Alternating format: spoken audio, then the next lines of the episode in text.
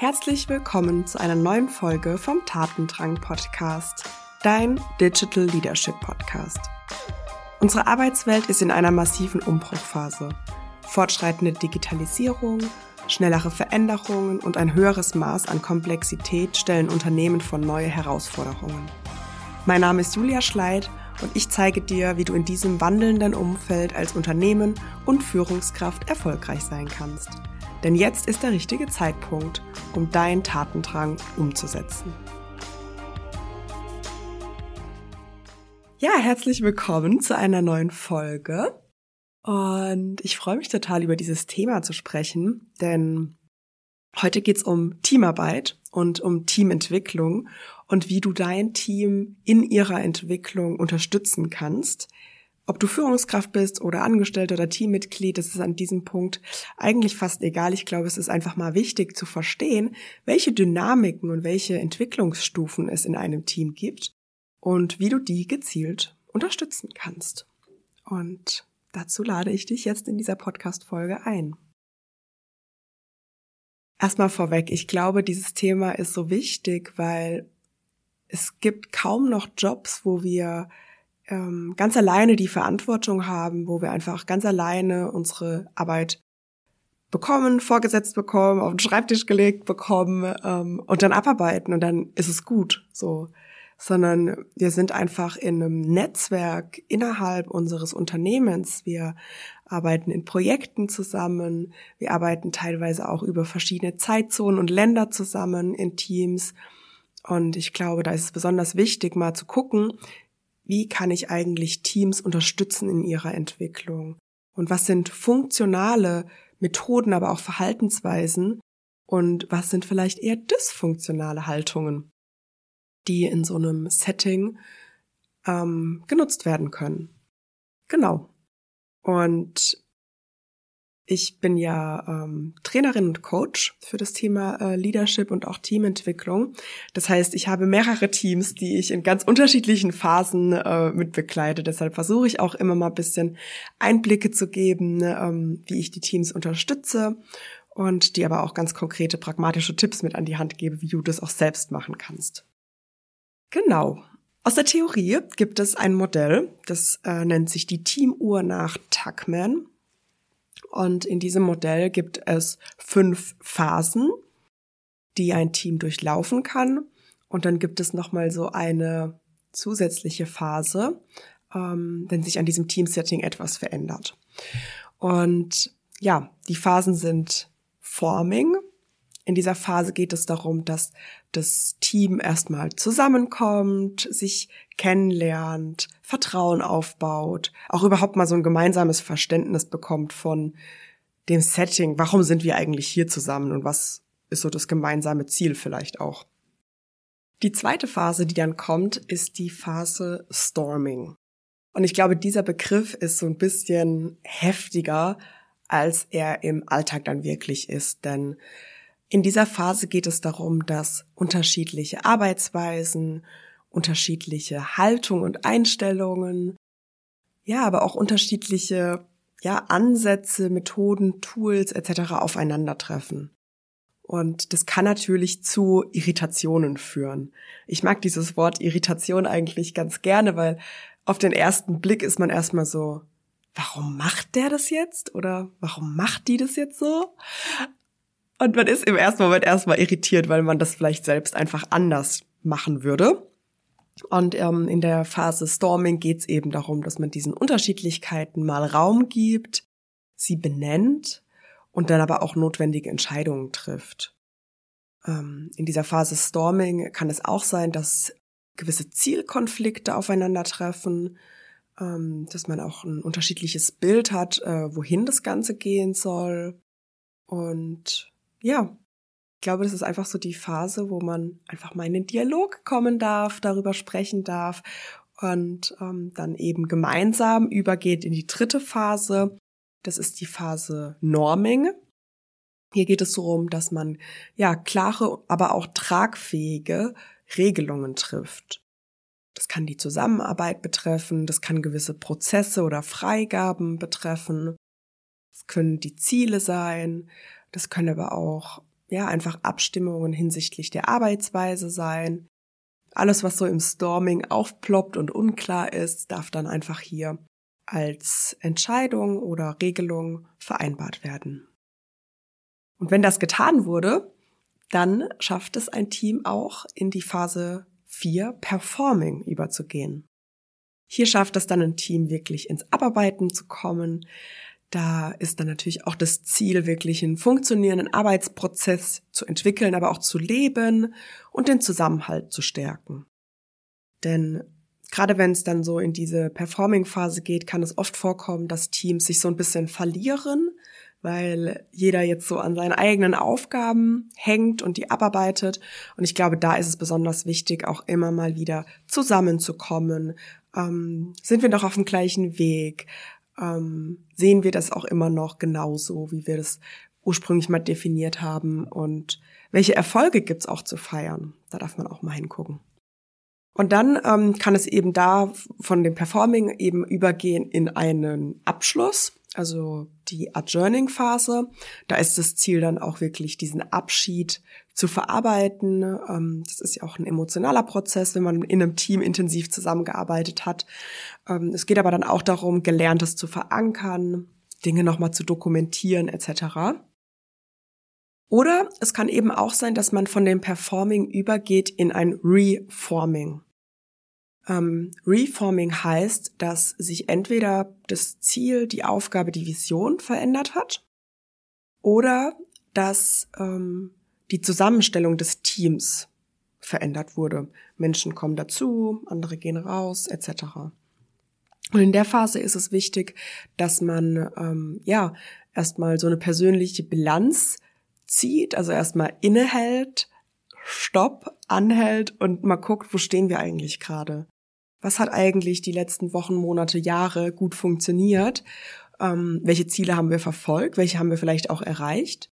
Und was ist aber noch offen? Und wo dürfen wir vielleicht Veränderungen ja, einladen, nutzen für uns, um dann noch mal ein bisschen schneller durch die einzelnen Phasen zu kommen, Forming, Storming, Norming, um wieder im Performing anzukommen.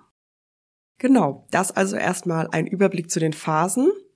Es gibt eben diese fünf Phasen, Forming, Storming, Norming, Performing und Adjourning. Und dann gibt's eben noch zusätzlich dieses Reforming, um zu gucken, ähm, ja, wie kommen wir jetzt wieder, wenn sich eine Veränderung ergibt, in die anderen Phasen. Zu den einzelnen Phasen würde ich dir jetzt einmal gerne Methoden und Ansätze mitgeben wollen, aber gleichzeitig auch so ein bisschen aus meiner Erfahrung erzählen. Genau. Fangen wir doch einfach an mit der Forming-Phase. Ähm, einer meiner ersten Aufträge, die ich in der Selbstständigkeit bekommen habe, war es, ein Team in ihrer Entwicklung zu unterstützen, die als Abteilung ganz neu gegründet wurden. Das war jetzt knapp vor eineinhalb Jahren. Das war eine Innovationsabteilung und ähm, die wurden im September, Oktober äh, gegründet. Und ähm, ja, es ging eben darum, das Team zusammenzuführen, unter Pandemie beziehungsweise Remote-Bedingungen. Und ja, die erste Phase, da dreht sich ja alles um das Thema Kennenlernen und Vertrauensaufbau. Und dafür haben wir uns auch ganz gezielt Zeit genommen. Das heißt, es gab ähm, ein, wir nennen das Team Experience, wo dann wirklich das ganze Team zusammenkommt, aus dem operativen Business rausgenommen wird und es um die Themen rund um Team, Entwicklung, wo stehen wir in der Zusammenarbeit etc. geht. Und deshalb, ja, haben wir einfach verschiedene Methoden genutzt, Icebreaker-Fragen, Check-in-Fragen, aber auch ähm, Formate wie Speed-Dating, dass wirklich auch zwischen einzelnen Teammitgliedern diese Beziehung aufgebaut wird. Ähm, was man auch machen kann in dieser Phase, ist so ein Manual to Me nutzen. Das ist so eine Gebrauchsanweisung. Wie funktioniere ich als Person eigentlich? Ähm, das ist ganz schön.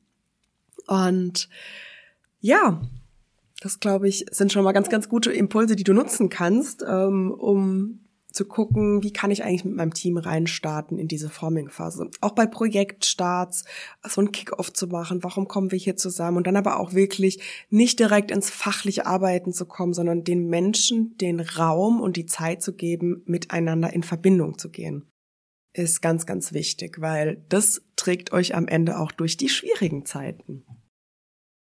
Ja, ähm, das Team, was ich in ihrer Entwicklung begleitet habe, wir haben von vornherein festgelegt, dass wir in Retrospektiven alle sechs bis acht Wochen zusammenkommen. Ähm, es ist so, dass das Team nicht 100 Prozent der Zeit ganz intensiv eng zusammenarbeitet, sondern eher einzelne Projekte begleitet und in Unterkonstellationen, sage ich jetzt mal immer so zwei, drei Personen, vielleicht ein Projekt begleiten. Und deshalb hat sich für uns dieser Zeitraum von diesen sechs bis acht Wochen ganz gut ja, eingespielt. Und was wir da machen, ist, dass wir eben zurückgucken auf die letzten Wochen, ähm, in eine Selbstreflexion gehen, aber vor allem auch ein gemeinsames Verständnis schaffen. Wie arbeiten wir eigentlich zusammen? Wo gibt's vielleicht noch Unterschiedlichkeiten? Ähm, wo funktionieren Dinge vielleicht noch nicht so gut? Und wie können wir die eben verbessern? Und das ist eine ganz, ganz tolle Methodik, um wirklich den Raum für alle aufzumachen. Also nicht nur, was der Führungskraft dann nicht so gut passt oder ähm, sie verbessern möchte, sondern was auch bei dem Team da ist. Allen Perspektiven einen Raum zu geben und das gemeinsam dann in Richtung Verbesserung zu führen. Und auch dieses iterative Vorgehen lädt natürlich dazu ein, einfach mal was Neues auszuprobieren. Genau. Und das ist auch so einer meiner liebsten Methodiken, um halt diesem Storming einen Raum zu geben. Einen gleichberechtigten Raum, wo jeder seine Perspektive teilen kann, wo auch diese unterschiedlichen Perspektiven eingeladen und unterstützt werden. Genau.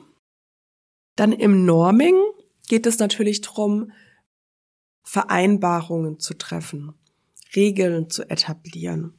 Und das sind auch Dinge, die wir in dem Workshop dann gemeinsam gemacht haben. Der hat etwa drei Monate später stattgefunden, ähm, nach dem ersten Kick-off, wo die sich kennengelernt haben.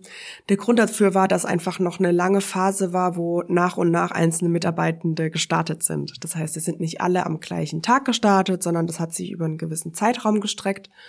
Und erst als dann alle da waren, haben wir eine gemeinsame Vision entwickelt haben gemeinsame Werte der Zusammenarbeit ähm, ausgewählt und festgehalten und haben auch nochmal geguckt, ne, welche Ziele wollen die sich stecken, welche Erwartungen sind vielleicht auch individuell da. Und eine ganz tolle Methode, die es da gibt, ist das Team Canvas. Das ist quasi wie so ein Business Model Canvas, nur mit Fokus aufs Team. Da gibt es dann beispielsweise ein Feld, da kann man eintragen, ähm, wer sind die Personen im Team, welche Rollen haben die, Stärken, Schwächen, die Vision, Regeln, individuelle Ziele, ähm, aber auch welche, welche Routinen und welche Meetingformate gibt's in dem Team. Und das ist einfach eine tolle Möglichkeit, so alle Felder rund um das Team oder alle Dimensionen eines Teams einmal durchzugehen und ein gemeinsames Verständnis zu schaffen. Anschließend folgt das Performing in der Phase ist das Team gerade. Ähm, da geht es darum, ja, die Fortschritte auch mal sichtbar zu machen, weil wenn man so im operativen Business ist und sich da so reinkrebt in die Details, dann ist dieses übergeordnete Ziel und auch diese Fortschritte, die man macht, nicht wirklich sichtbar. Und da ist einfach toll, immer mal wieder zusammenzukommen, über die Erfolge, über die Fortschritte zu sprechen. Da ist natürlich auch wichtig, ähm, den Zusammenhalt zu stärken, indem man sich gegenseitig wertschätzt.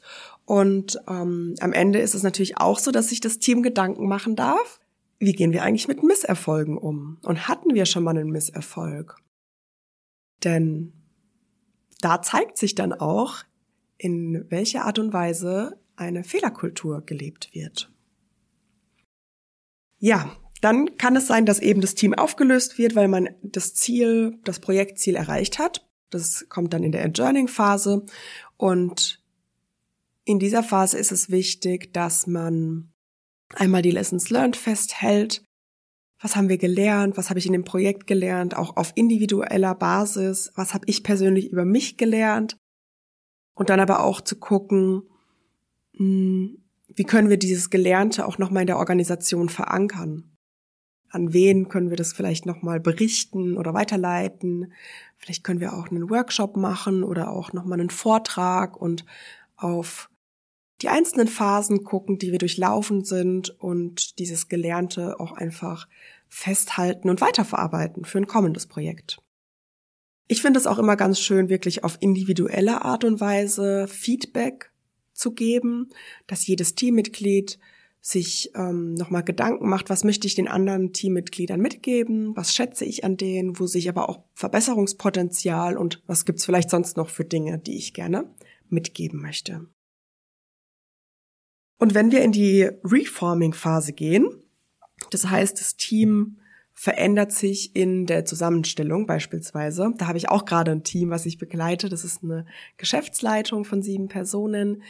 Und ähm, ja, knapp die Hälfte wird jetzt ähm, verändert. Also ähm, die gehen raus und es kommen neue Mitglieder in die, in die Geschäftsleitung. Und ja, da ist es einfach wichtig, mal wirklich eine persönliche Bilanz zu ziehen, auch bevor die Menschen weg sind aus diesem, aus diesem Team, aus diesem Kreis. Zu gucken, welche Ziele habe ich mir persönlich gesteckt, welche Ziele haben wir uns gemeinsam gesteckt, haben wir die erreicht? Und welche haben wir vielleicht nicht erreicht? Und warum? Gab es vielleicht Gründe, die auch wirklich beiseite zu legen?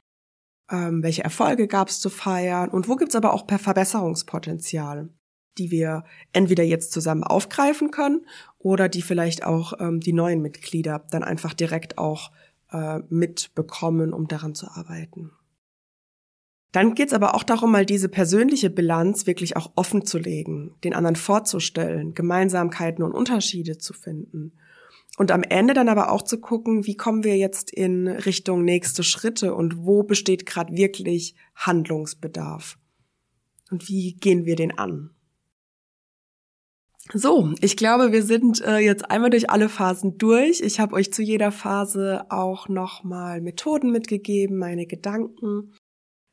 Über das Team, was ich jetzt auch eineinhalb Jahre begleitet habe, habe ich in meinem White Paper eine Case Study mal aufgestellt. Da kannst du gerne mal vorbeischauen. Das White Paper gibt's auf meiner Homepage. Ich poste dir den Link auch nochmal in die Show Notes. Und ja, du darfst für dich jetzt auch an der Stelle einfach nochmal reflektieren, in welcher Phase bin ich eigentlich? Wie habe ich die unterschiedlichen Phasen mit meinem Team wahrgenommen? Und wo gibt's bei mir vielleicht auch noch Handlungsbedarf? Auch wenn wir im Performen sind, können wir nämlich noch nachträglich Vereinbarungen treffen, die Dinge festhalten. Ähm, da kann es auch immer mal wieder dazu kommen, dass es ähm, Unterschiedlichkeiten in der Arbeitsweise gibt, was dazu führen kann, dass man zurück ins Storming ähm, übergeht. Und da darfst du einfach mal für dich gucken, was würde uns gerade helfen in dem Moment, wo wir uns befinden. Und wie kann ich es vielleicht auch schaffen, dieses Thema der Teamentwicklung in mein Team reinzubringen? Ja, ich danke dir fürs Einschalten. Ich hoffe, du konntest ganz wertvolle Erkenntnisse für dich mitnehmen und bis zum nächsten Mal. Deine Julia. Woo!